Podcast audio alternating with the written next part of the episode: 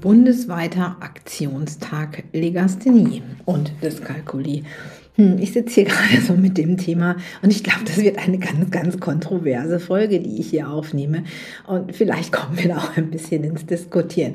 Aber mich äh, treibt dieses Thema um und ähm, ja, sei einfach gespannt auf die Folge und ich lege jetzt auch gleich los.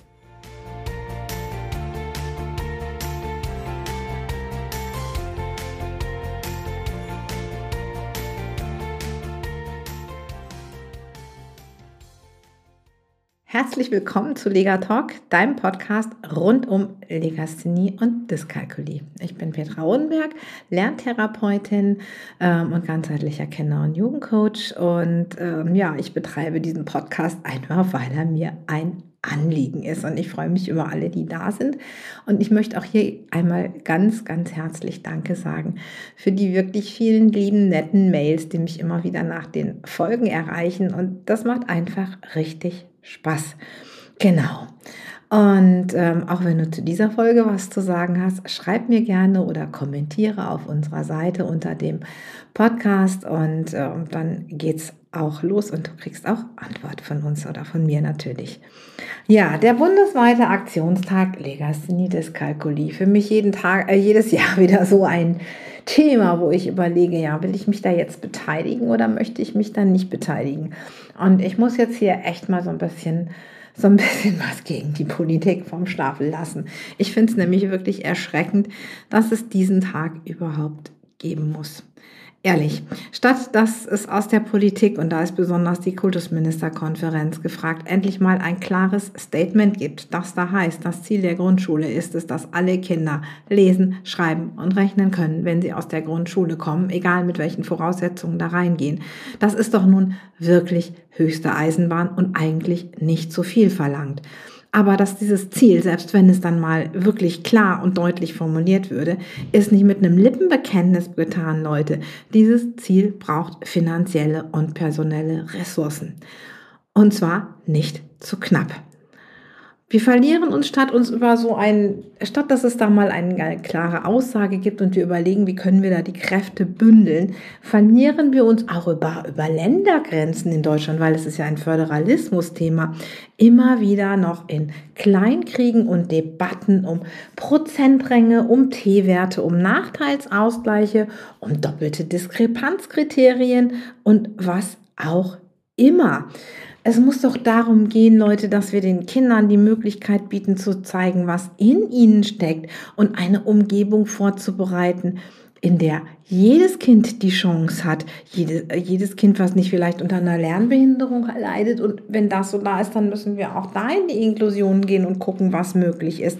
Aber wir müssen doch wirklich mal langsam überlegen, wie wir diese Kräfte bündeln können und auch gucken, dass wenn ich 27 Erstklässler in einer Klasse sitzen habe, dann sind die nicht alle auf einem Stand. Das ist so genau wie 27 Kinder nicht am Tag XY laufen gelernt haben, werden die nicht nur weil jetzt die Einschulung ansteht, alle gleich weit sein. Schon alleine dieser Gedanke ist ja verrückt.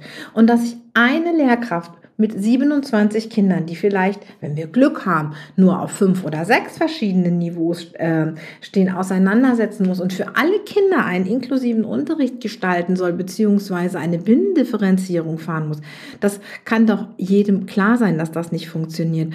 Und wenn, liebe Kultusminister und Kultusministerinnen, dann geht doch einfach mal in so eine Klasse, nehmt 27 Kinder und versucht mit den Erstklässlern eine vernünftige Stunde zu machen, in denen ihr binnendifferenziert arbeitet, dann werdet ihr vielleicht einen anderen Blick darauf kriegen. So, das war jetzt vielleicht etwas polemisch, aber das musste einfach mal raus. Denn es ist doch klar, dass wir für verschiedene Entwicklungsstufen auch mehr Menschen in einer Klasse haben müssen, die einfach auf die Kinder eingehen und vielleicht auch verschiedene Lehrmethoden. Denn nicht jedes Kind lernt mit der gleichen Methode gut lesen und schreiben. Und diese klaren Verhältnisse, ich finde, die können wir von der Politik einfordern und auch die Mittel. Denn was kostet es uns denn wirklich, wenn wir Kinder haben? Es sind immer noch, ich glaube, im letzten Jahr waren es 55.000 Kinder, die ohne Schulabschluss die Schule verlassen haben. Lasst uns ausrechnen, was uns das dauerhaft kostet. Da ist es sicherlich viel sinnvoller, in die Grundschulen zu investieren. Aber das Thema schließe ich jetzt einfach ab, denn bis das soweit mal ist, dass wir dahin kommen, da wird es wahrscheinlich nicht anders möglich sein, als dass wir wieder selber aktiv werden. Und das heißt, selber aktiv werden heißt du und ich, nämlich dass diese, dass sowohl Lehrer, die sich weiterbilden, häufig sogar auf ihre eigenen Kosten, dass ähm, ja, Eltern, die ihre Kinder unterstützen wollen, Lerntherapeuten, Lerncoaches und all diese Menschen, denen möchte ich auch mal hier Danke sagen. Und wir haben uns überlegt, hier vom Legasthenie Dyskalkulie-Team aus der Akademie, was können wir denn eigentlich tun zu diesem bundesweiten Tag der Legasthenie Dyskalkulie. Und da möchte ich auch mal meinem Team explizit danken, die auch wirklich mit gebrainstormt haben. Und wir haben uns entschieden, in diesem Jahr einfach mal was zu tun zum Thema Prävention. Denn Prävention müsste auch noch einen viel, viel höheren Stellenwert bekommen. Denn je mehr natürlich präventiv gemacht wird, beziehungsweise spielerisch im Bereich der, der Vorschulzeit ähm, und umso mehr das vielleicht auch angepasst wird, umso mehr haben wir vielleicht die Möglichkeit, dass alle Kinder oder dass der, der Stand der Kinder einfach ähnlicher ist. Und ähm, das ist natürlich für die Schuleingangsphase extrem wichtig.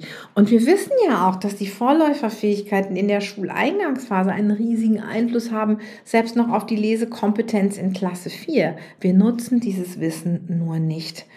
Schon alleine die phonologische Bewusstheit im weiteren Sinne, also das Erkennen von Silben und Silbengrenzen, das Schwingen oder Klatschen von Silben, damit kann ich schon ganz, ganz viel erreichen. Und genau zu dem Thema haben wir uns ein Spiel überlegt. Ein Spiel, was in Form wie so ein gutes altes Autoquartett funktioniert dieses Spiel oder beziehungsweise die Möglichkeit, es dir herunterzuladen, verlinken wir auf dem Blogartikel zu diesem Podcast auf unserer Seite akademie-gkj.de. Den genauen Link stellen wir dir hier auch in die Show Notes. Da haben wir ein Spiel entwickelt, was wir sowohl mit Kindern spielen können, die schon Wörter lesen können, als auch mit Kindern, die noch im Kindergarten sind. Solltest du also vielleicht ein Kind haben, was schon in Klasse 1 oder 2 ist und noch ein Vorschulkind, kann, ist das Spiel so aufgebaut, dass du das mit beiden Kindern gleichzeitig spielen kannst. Das heißt, du kannst das Vorschulkind fördern und auch nochmal gucken, wie funktioniert denn die phonologische Bewusstheit bei deinem Schulkind. Natürlich dürft ihr euch auch das als Therapeuten oder sonstiges runterladen. Und dann haben wir noch eine zweite coole Spielidee aus dem Thema, aus dem Thema Mengenverständnis. Da geht es tatsächlich, die Ziffern, das Zahlwort und die Menge einander zuzusortieren. Auch das ist eine ganz lustige Spielidee, die wir sicherlich sogar auch online spielen können. Die haben wir euch als PDF zusammengestellt mit einer Anleitung ähm, und auch die könnt ihr unter diesem Link unter dem Blogartikel herunterladen. Und zwar das einfach mal wichtig jetzt zu überlegen, Mensch, bundesweiter Aktionstag, ja, und jetzt mal ein bisschen meckern gegen die Politik. Ähm, das war vielleicht nicht einfach auch mal fällig, ähm, aber wir wollten auch was Konstruktives tun. Also deswegen haben wir zwei Spiele aus dem Bereich Prävention, Vorschule beziehungsweise auch noch Kinder erste, zweite Klasse, wo man es nutzen kann oder auch Kinder, die in höheren Jahrgängen damit noch Probleme haben. Ähm, guck's dir einfach an, lad's dir runter, kostet nichts und ähm, macht bestimmt Spaß. Und dann haben wir zum Thema Prävention natürlich auch äh, ein, in unserem Modul Lerntherapie in der GKJ-Coaching-Ausbildung spielt das natürlich auch eine Rolle, weil wir natürlich als Coaches, als Lerntherapeuten ja auch immer wieder Kinder bekommen. Für die ist vielleicht das Ganze schon in den Brunnen gefallen, aber häufig haben wir ja auch Kinder, die noch Geschwisterkinder haben, die noch gar nicht so weit sind. Und wir wissen, dass Geschwisterkinder ein viel höheres Risiko haben, auch Teilleistungsstörungen zu entwickeln. Und darum ist es ja auch so wichtig, dass Eltern darüber aufgeklärt werden und auch, dass wir gerade in unserem Job als Lerntherapeuten ähm, und wenn du es als Grundschullehrer weißt, kannst du das natürlich auch jederzeit weitergeben an betroffene Eltern zu sagen, Mensch, ähm, gerade jetzt, äh, ihr habt noch ein Vorschulkind, es gibt ein betroffenes Kind. Guckt jetzt auf die Vorläuferfähigkeiten, macht, tut was, alles das, was zur Prävention möglich ist. Denn wir wissen auch, dass sich die Teilleistungsstörungen, die können Stress auslösen, die können die seelische Gesundheit gefährden und den Lernerfolg natürlich auch. Deswegen darf sowas in einem ganzheitlichen Ansatz nicht fehlen. Und ich möchte hier mal sehr klar nochmal auch Stellung beziehen. Das Problem sind ja nicht die Teilleistungen Gleichstörungsstörungen an sich. Das Thema ist ja der Umgang in, damit. Das heißt, wir machen es den Kindern ja besonders schwer. Wir machen es den Kindern, die Teilleistungsstörungen haben, ja besonders schwer. Und durch unser ganzes Notensystem ist es ja noch schwieriger. Sally Shavit, Professorin in Berkeley, sagt, ein gut informierter Erwachsener kann das Leben der betroffenen Kinder und ihrer Eltern grundlegend verändern. Und die Erfahrung durfte ich in meinem langen Berufsleben auch machen. Und deswegen ist es auch, finde ich, total cool, wenn du hier ganz im Podcast bist und mir zuhörst, weil dadurch, dass du dir diesen Podcast abonniert hast, äh, hast du auch immer relativ viele Infos und ich verlinke ja auch immer ganz, ganz viel hier. Und ich kann dir in, ja, in, in diesem Monat natürlich auch noch ganz klar unsere Kinder- und Jugendcoaching-Woche ans Herz legen, die auch natürlich kostenlos ist. Wobei es ist dies Jahr nicht eine Kinder- und Jugendcoaching-Woche, es sind kostenfreie Kinder- und Jugendcoaching-Wochen. Denn wir haben uns da eine Menge ausgedacht, wir haben eine Menge Input für euch und auch diesen Link findest du in den Show Notes. Genau. Aber nochmal zurück zur Information, denn es ist wirklich so wichtig, dass wir alle gut Bescheid wissen über dieses Thema. Denn was ja im Moment passiert in der Grundschule ist, die Grundschule dient ja oft immer noch so als, hm, ich sage mal, als Auswahlprozess für die weiterführende Schule.